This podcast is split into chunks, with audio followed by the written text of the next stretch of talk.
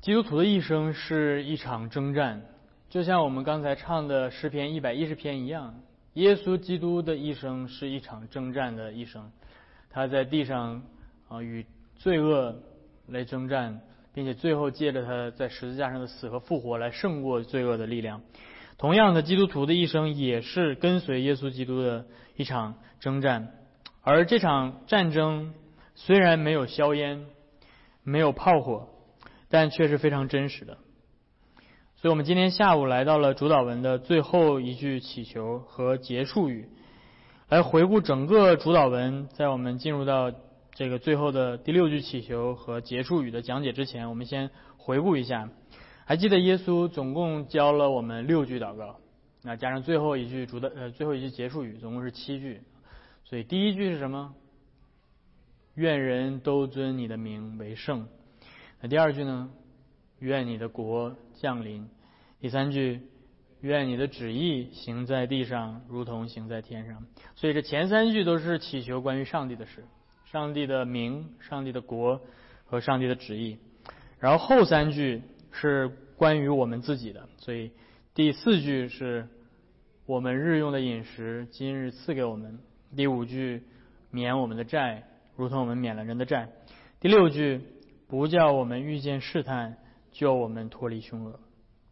所以在前面我们看到了，当主耶稣教导我们转向我们自身的需求祷告的时候，他首先教导我们为身体的需要祷告，为身体需要的饮食祈求，然后接下来为灵魂的需要祷告。然后呢，接下来主耶稣就用这第六句祈求，把我们这一生所需要的一切，就总结在第六句祈求里面。那就是我们需要为这一生的属灵征战，来不断的祈求上帝不叫我们遇见试探，救我们脱离凶恶。然后最后他用用了一句结束语，我们最后看这个结束语：因为国度、权柄和荣耀全是你的，直到永远。阿门。所以我们首先先来看这第六句祈求，然后我们再来简单的看最后的结束语。在这第六句祈求里面，我们。需要看到的是，耶稣之所以教导我们这样祷告，是因为他深知作为一个真正道成肉身、作为一个跟我们一样有真实的血肉的一个人，他知道人所处在的一个属灵征战的光景是非常非常真实的。所以我们先来看的是真实的战争。刚才我们提到基督徒的一生，包括。对吧？所有的人，当上帝创造的人的一生是一场战争。这场战争是属灵的战争，因为什么？因为我们所面对的仇敌并不是有血有肉的敌人啊。今天或许有些人会认为说，这个我们的敌人是某些跟我们在利益、在政治立场上不同的这些人啊。我们用地缘政治的方式去理解哪些人是我们的盟友，哪些人是我们的敌人。呃，或者我们的生活当中，对吧？一些人呃是天天伤害你，所以你会视他们是你的敌人，对吧？啊，有一些人会天天找你麻烦啊，所以这些人可能有的时候我们生活当中会有一些这种有血有肉的，会让我们觉得可能这才是我们人生当中最大的麻烦。但是耶稣这句祷告把我们的思绪带回到一个更加根本的。对于人生的一个理解，那就是我们所面对的征战的对手，不是有血有肉的人，而是管辖这个幽暗世界的那个属灵的力量。所以，还记得保罗在写信给以弗所教会的时候，啊，他对以弗所教会的基督徒说的很明确，他说：“我们不是与有血肉的在征战。”所以，还记得保罗在。啊，以弗所以弗所书的第六章，以弗所书第六章，那保罗提到说，你们要穿戴好上帝所赐的军装。嗯，在那儿，在第十二节，保罗说，因为我们并不是与属血气的征战，乃是与那些执政的、掌权的。他在这里说什么？不是，不是地上的这些君王。他说：“管辖这幽暗世界的，以及在空中属灵气的魔恶魔征战。所以这个是基督徒你的现实。你你觉得可能这一切都是对吧？呃，我们所看到的这一切，我们所经历的这一切，呃，你可能今天早上起来对吧，在路上塞车，然后气不打一处来对吧？然后跟你的跟你坐在车上的家人发了个脾气，在来到教会的路上之前，可能耍了个泼对吧？呃，这一切的背后，弟兄姐妹们，都是一场征战。你知道，你知道，你知道我们家的车库门有一个很奇特的特点，那就是这一周的时间都正常的运作，一到主日出门的时候 就关不上。呃，当然我不想把这个一切都太神秘化，对吧？我不想说魔鬼要借着车库的门折磨我的，但是我的确我的我的人性的软弱，我的耐心在那一刻崩塌了，对吧？我我就我恨不得就把那个车库门直接就就直接砸碎了，啊！我就在一定要在主日来到教会之前，先要先要动一动一场怒气，让我的心思转离上帝，让我无法去专心的侍奉神啊！所以我们所我们所生活当中所遇到的一切的事情，弟兄姐妹们，都是一场属灵的征战。而要理问答告诉我们，在这场征战当中，我们的对手是谁？我的我的对手不是那个车库门啊，我把那个车库门踹碎了，也没有也没有任何的用。我们的对手是那个掌控这个世界的魔鬼和我们自己内心的私欲。所以这里面你看到要里问答很平衡的把这一切陈述给我们。要里问答怎么怎么回答我们呢？我们的仇敌是谁？是谁呢？啊，我们的仇敌就是第二一百二十七问说，是魔鬼世界。和我们自己的情欲，所以亚里文达没有告诉我们说你的你的仇敌就只是魔鬼。亚里文达没有说你的仇敌就只是这个世界。亚里文达还提醒我们，我们的仇敌是我们自己的情欲。所以这是一个非常重要的平衡。那就是有的时候我们有的时候陷入到这样的一种试探，那就是说把我们人生当中所发生的一切的这些不好的事情，全部都把责任推卸出去，啊。而最常为我们背黑锅的就是魔鬼。我们常常喜欢说：“哎，这一定是魔鬼在作祟呢。”啊，要么如果可能没有那么特别属灵的，会会谴责这个世界。啊，我们之所以现在有这样的问题，是因为这个世界怎么怎么样，这个世界不公平，这个世界不正义，这个世界不好。但是要里文达提醒我们，我们的仇敌还包括我们自己。我们自己的私欲，我们自己的情欲，我们自己的贪婪、罪、恼怒，我们自己的啊，对我们邻舍缺乏的爱心，对我们的家人缺乏的耐心啊，以及对我们自己过分的自信。所以，这世界和我们的欲望之所以成为我们的敌人，不是因为这个世界本身被造是邪恶的，也不是因为我们自己的。欲望本身是不好的，而是因为他们成为魔鬼手中的工具。所以，这位仇敌，这是要来问答首先提到的。我们的仇敌就是魔鬼。所以，从某种意义上来说，后两者世界和我们的情欲是魔鬼手中的工具。这位魔鬼，这位仇敌极其的狡猾凶恶，所以他会用各样的方式。来拦阻上帝在我们生命当中所做的工作。魔鬼这个概念在圣经里面指的，呃，用呃希伯来语的词叫做撒德纳，那指的是抵挡的意思。他抵挡者啊，圣经告诉我们，这个魔鬼一开始是被造是美善的天使。虽然今天教会很少直接教导关于撒旦或者天使的教义，但是我们需要知道，对吧？这并不是一些科幻小说里面的一些人们的遐想。天使和魔鬼的存在是真实的，天使和魔鬼的存在是真实。这并并不是说你的这只肩膀上有个天使，这只肩膀上有个魔鬼，对吧？这个这个圣经没有说，但是圣经告诉你，属灵的受造物是真实存在的，虽然我们看不见，因为他们是属灵的。而且基督教圣经里面所说的魔鬼是什么样的呢？啊，你不要被那些呃现代的这些电影啊、这些恐怖片儿用那种形象去理解，对吧？魔鬼不是特别吓人的一种东西。圣经说，魔鬼会装扮成光明的天使，会让你觉得特别好，会让你觉得说，哇，这个多正义啊，是吧？魔鬼最关心的并不是呲着獠牙来伤害你的肉体，尽管有的时候魔鬼在历史上会通过这种肉体上的伤害来攻击人，比如说约伯。但是魔鬼最担最需希望做到的是借着各样的这种。他的工作，不论是肉体上的伤害也好，或者是经济上的伤害，或者是呃其他方面的伤害，来叫我们远离上帝。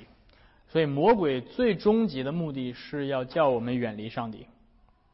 还记得起初魔鬼做的第一个工作，试探亚当跟夏娃。魔鬼没有呲着獠牙，对吧？说啊，我要吃了你，对吧？张着血盆大口跑到伊甸园去，要伤害亚当夏娃。魔鬼出现的形象是什么呢？当然，他用的具体的形象是一条蛇，但是他的形象，这条蛇，对吧？来到亚当跟夏娃面前，这个蛇对于亚当和夏娃来说，是一个敌对的形象呢，还是一个友善的形象？是一个很友善的形象。这个蛇很关心亚当跟夏娃的利益，对不对？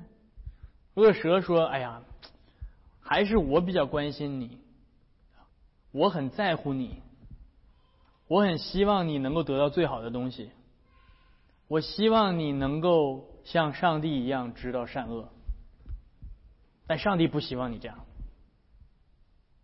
所以魔鬼把上帝描绘成为人类的敌人，把上帝描绘成为那个对你不好的、吝啬的、小气的，啊，不公平的。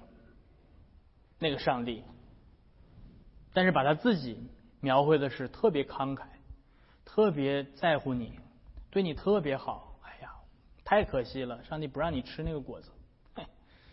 要是我的话，我肯定让你吃，因为而且他注意到魔鬼所使用的方式是是揣测上帝命令背后的动机，这叫用恶意论断动机，对吧？上帝之所以不让你吃，是因为让我告诉你，是因为上帝小气。上帝知道你吃了之后就会像他一样，所以他不让你吃。啊，真的是这样吗？上帝真的害怕人变得像他一样吗？当然不是。上帝愿意我们变得像上帝一样，但是上帝需希望我们是借着顺服，借着委身于上帝而达到变得更更有他的形象的样式。而不是借着悖逆，不是借着违背上帝的命令，通过一种自己觉得可以达到、可以觉得呃使用的途径来达到这一点。所以，如果亚当跟夏娃说：“哎呀，是哈蛇，你说对，我们现在不知道善恶，但我们真的想知道。但是上帝没有让我们吃这个分辨善恶树的果子。”你觉得亚当夏娃应该怎么做？不是违背上帝的命令，而是来到神的面前祈求上帝啊。我们想要更加像你，我们想要更加拥有你的形象，我们想要变得更圣洁、更有智慧，求你帮助我们，完全没有任何问题。你可以向上帝祈求这一切，但是你不可以通过违背上帝律法的方式，这是区别所在。所以魔鬼会化妆成光明的天使。会让你觉得有些东西，上帝的命令是不好的。今天有很多很多这样的这样的例子，对不对？今天有太多太多这样例子了。当你今天觉得你的生活方式，不论是你的工作、你的家庭，你面对呃各样的关系、各样的情感，或者是面对对吧？任何的事情，做生意，什么事情都好。如果你的生活方式让你觉得，哎呀。上帝怎么这么小气？上帝怎么非得不让我这样做？如果上帝真的爱我的话，他就应该让我这样这样这样，他就应该允许我这样这样这样这样。那么这就是蛇的谎言。上帝的律法从来不是要要辖制我们。上帝的律法赐给我们，雅各说是那叫人自由的律法。什么时候你觉得上帝的律法对你来说是一种约束，对你来说是一种啊捆绑，那就证明你正在被自己的私欲捆绑。什么时候你觉得哎呀，上帝非得让我？每个主日都要来教会，实在是太捆绑我了。我这天出去，对吧？玩玩多好，出去放个风，出去出去这个放松放松多好。我说：“哎呀，为什么上帝非得要让我做生意的时候不能欺骗，对吧？要诚诚实实的做生意。你看，如果我要是，对吧？稍微松一点，对吧？稍微编个小小瞎话，稍微……”弄一个偷，就是弄一种什么其他的方式，我不就赚的很多了吗？哎呀，上帝，你的律法怎么捆绑我，捆绑的这么严重啊？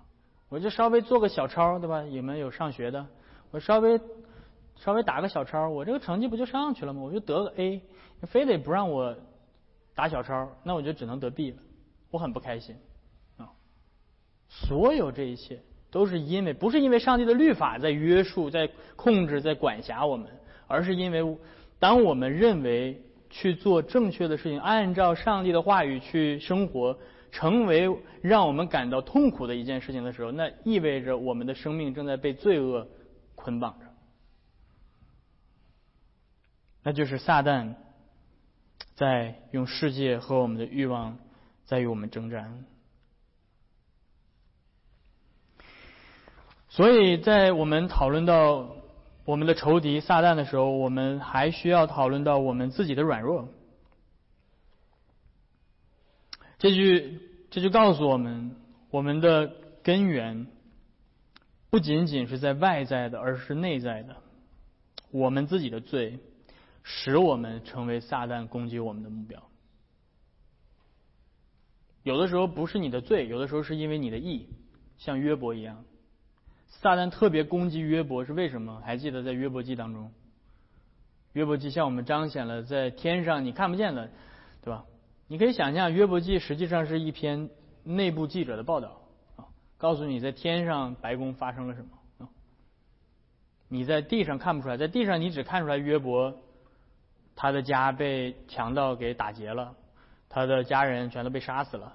你看到的是约伯开始得了一种很奇怪的病，满身生疮。他的所有的财产都被剥夺了，你看到他受了一大堆的苦。但是约伯记是给你一份在天上的，在上帝宝座面前的内部报道。而在这个内部报道当中，约伯之所以受这么多的苦，被魔鬼攻击，是因为约伯是异人，不是因为约伯是罪人，对吧？有的时候你可能觉得说，哎呀，你看这个人，对吧？这个是经常，这个这个这个是，这个是。很多基督徒容易犯的一个错误，那包括耶稣的门徒也犯这样的错误，那就是看到一个人受苦之后，就假设他比别人更有罪。你看那个生来瞎眼的人，他怎么生来瞎眼的？怎么别人不生来瞎眼呢？你看到吗？这种，这这种人的思维方式，怎么别人不生来瞎眼，你生来瞎眼？那肯定你有问题。谁告诉你的？耶稣怎么说？不是他有罪。也不是他父母有罪，你不需要天天找说，哎呀，看看你身边的人受苦的背后的原因到底是什么罪？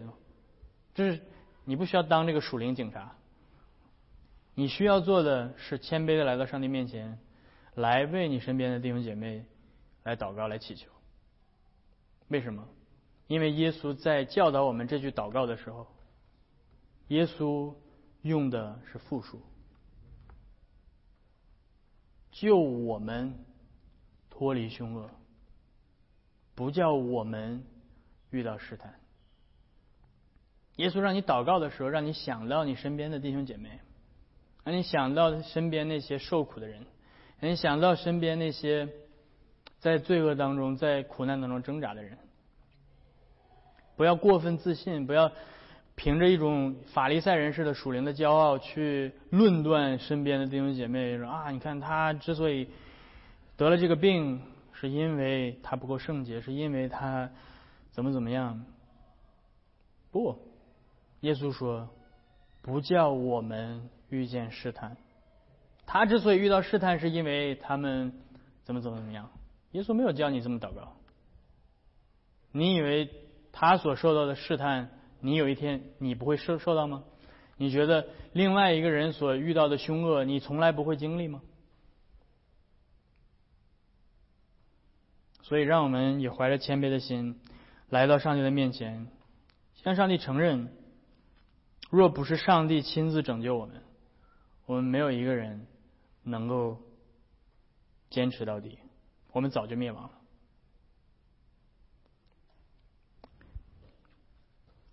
所以。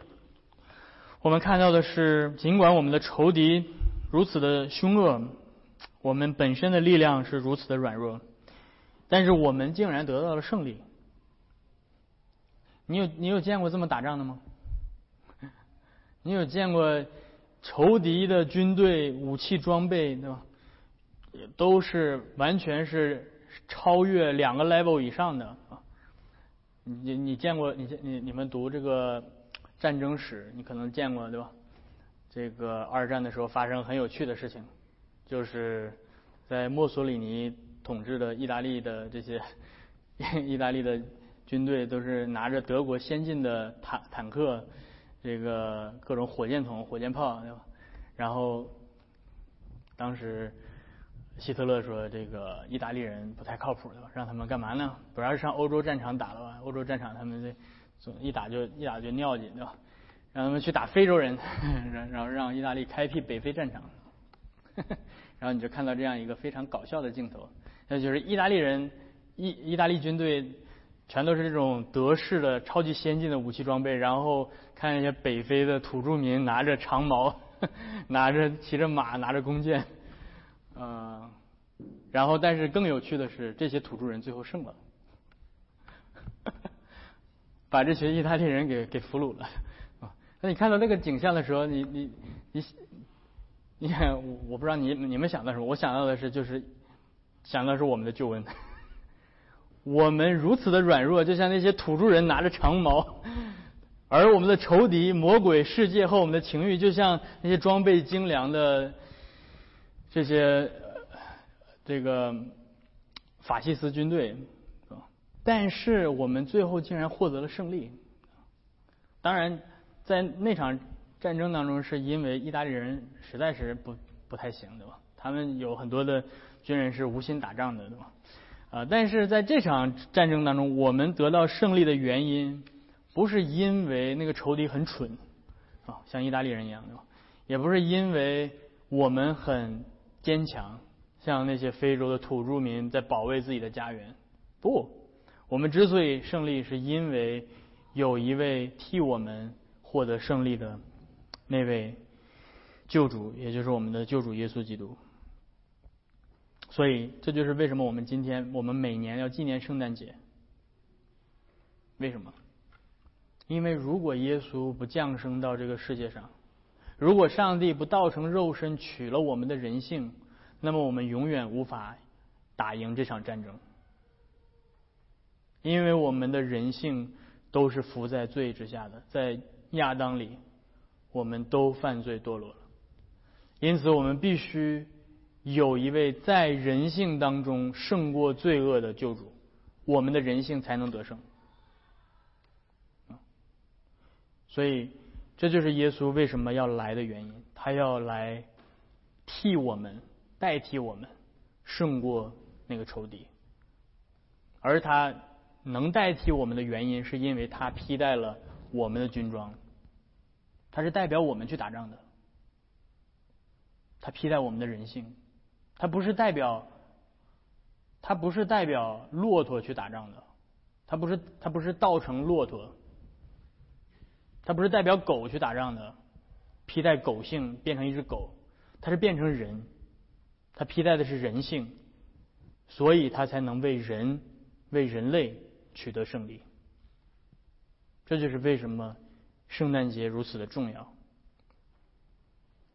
因此，当你深陷试探，当你被凶恶围绕的时候，当撒旦在用着世界和用你的情欲在不断的胜过你的时候，你的盼望在哪儿？你的希望在哪儿？你的希望在那位跟你一样是有血有肉的耶稣基督身上，跟你一样是披戴人性的耶稣基督身上，他替你胜过了撒旦的试探。这就是为什么福音书要记载耶稣受试探。为啥要记载那个呢？不是因为那是一个很好的童话故事，而是因为这。向我们彰显了耶稣真的替我们胜过了一切的试探，而且他还赐下圣灵给我们，不断的坚固我们的心，使我们不是孤军奋战，而是有圣灵的大能来帮助我们。所以药理问答又加上了说：“主啊，求你用圣灵的大能托住我们，好叫我们在这场属灵的征战当中，不致被仇敌胜过，反而能坚定的抵挡仇敌。”所以最后在教导完第六句祷告之后，主耶稣又教导我们该如何结束祷告。我不知道你们在祷告的时候有没有这样的面对这样的困难呢？就是你祷告祷告祷告之后，发现哎呀，我该怎么结束呢？呃，对啊，有有的时候，我记得我在意大利刚信主时间不久的时候，然后我遇到了这样的一个困难啊，那就是。我开始不知道祷告该怎么结束了啊！总是想说，哎呀，该收尾了，该收尾了。但是该用什么收尾呢？总是感觉如果就是这样戛然而止，感觉很突兀，对吧？呃，我记得我第一次参加在意大利人教会里面的祷告会，然后 我就开始用意大利文开始祷告。所以呢，对那张对那个语言掌握的不是很熟悉嘛，有一些有一些属灵用用语我也不太会怎么说，然后就一直不停的祷告，就就祷告了快十分钟，然后大家都觉得怎么还不结束呢？实际上是因为我不知道该怎么结束。呃，但是耶稣也体恤我们的这个软弱，所以耶稣教我们怎么结束。耶稣说：“你想知道怎么结束吗？这样结束，因为国度。”权柄、荣耀，全是你的，直到永远。阿门。所以，耶稣之所以教我们这样去结束祷告，是为什么？为什么耶稣不就是说，好了，祷告，等你所有的祈求结束完之后，就阿门就好了，而是要加上这一句？是因为耶稣知道，当我们祷告的时候。我们的信心会受到许多的挑战，我们的仇敌会攻击我们的信心，会让我们怀疑，会让我们质疑我们的祷告是不是只是在自说自话，会不会只是一个神经病在一个空空的房间里面自言自语？你有过这样的怀疑吗？当你祷告的时候，你突然觉得说这一切都太搞太可笑了，怎么会有一位上帝在高天之上垂听我的祷告？我的我的祷告怎么可能会能够达到那位超越时间空间、那位创造宇宙万有的上帝面前？我这只是可能是自欺欺人罢了。而耶稣说，如果你的信心曾经受到过这样的挑战，和试探的话，那么让我用这个结束语来兼顾你的信心。上帝会垂听你的祷告，真的有这样一位上帝，是我的天赋。他真的就在你关在一个空空荡荡的房间里面自言自语的时候，你的神会真的垂听你的祷告。为什么？是因为这个，不是因为你有多敬虔。不是因为你的祷告用词多么精准，不是因为你祷告的时间有多长，不是因为此时此刻你的属灵的生命达到一个高峰，你是变成一个，不是因为你的圣洁，而是因为国度、权柄、荣耀，全是上帝的。所以上帝垂听你的祷告。你有没有觉得说，这是多么不可思议的一件事情？耶稣教导我们，我们祷告被上帝垂听的原因在于上帝自己，而不在于我们。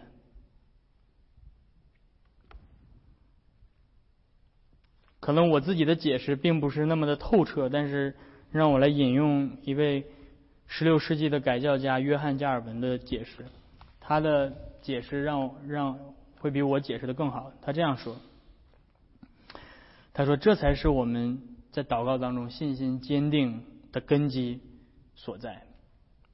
因为如果祷告蒙垂听，是依靠我们自己的价值，那么谁敢在上帝面前开口？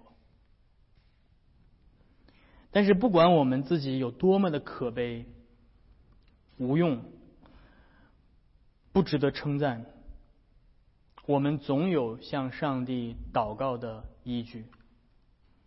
而且也没有人能够夺走我们祷告的依据和确据，因为谁都无法夺走上帝自己的国度、权柄和荣耀，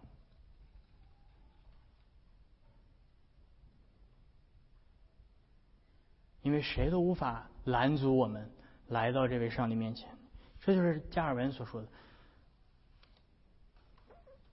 这简直是从天堂传来的喜讯，难道不是吗？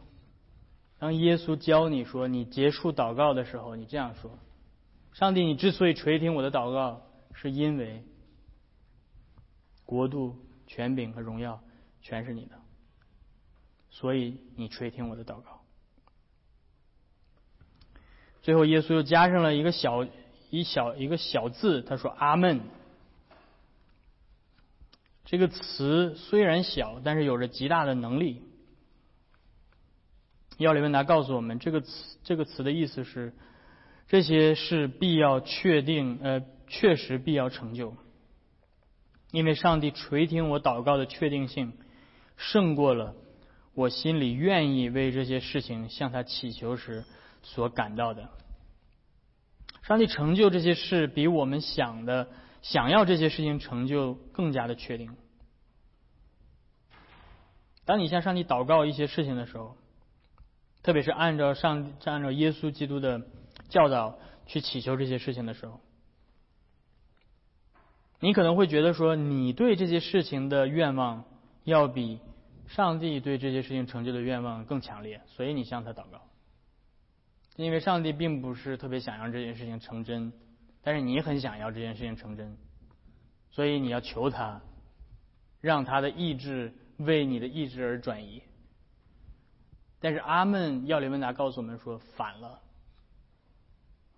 因为上帝愿意让你的愿望成真的那个确定性，要比你自己想要让这件事情成真更确定，因为这一切都是上帝所应许我们的，他的名被全地尊为圣。你觉得上帝对这件事情的盼望？和你对这件事情的盼望谁更强烈？当然是上帝更强烈。上帝希望自己的名在全地被尊为圣。可能你，可能你在祷告耶稣教你祷告之前，你可能从来没想过这个事儿。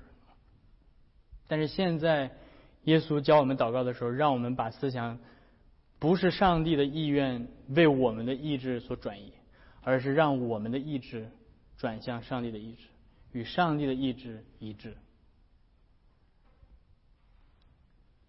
所以，上帝希望他的名、他的国、他的旨意，我们的身体、灵魂所需要的一切，我们在这地上征战的一生，最后能够得胜，能够坚持到底。上帝希望这一切事情成就。因此，当我们说阿门的时候，我们是在说主啊，这一切都是你所希望的，这一切也都是基于你的应许，而不是基于我们自己。因此，你已经垂听了我们的祷告，我们所祈求的这一切都一定会成就。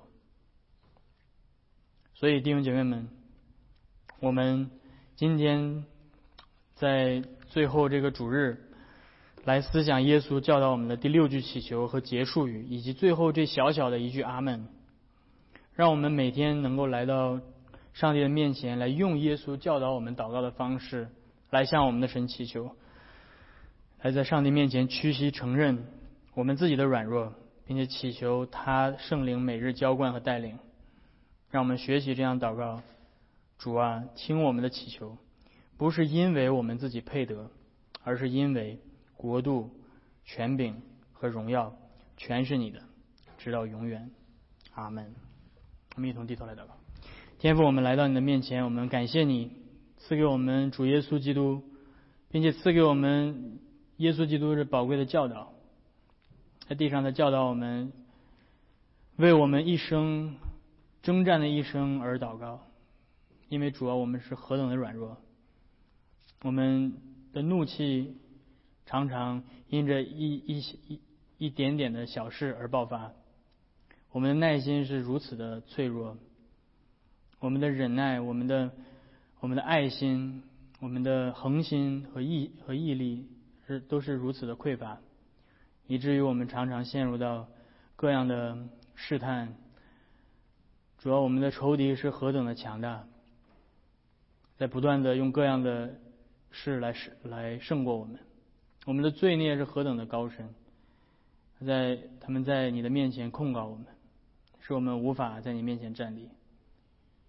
但是主啊，你在基督里，借着这位道成肉身、披戴我们人性的救主，替我们胜过了我们一切的仇敌，好叫我们能够在他的身上，而不是在我们自己身上，能够找到那个得救的确定性。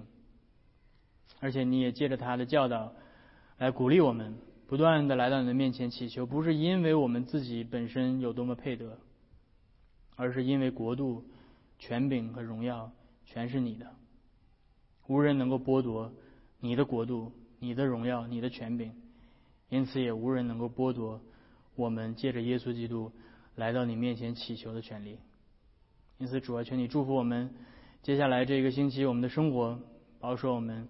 能够在每天的生活当中来荣耀你的名，带领我们啊，并且带领我们能够在下个主日再次回到你的面前来，一同的和天君天使来敬拜你。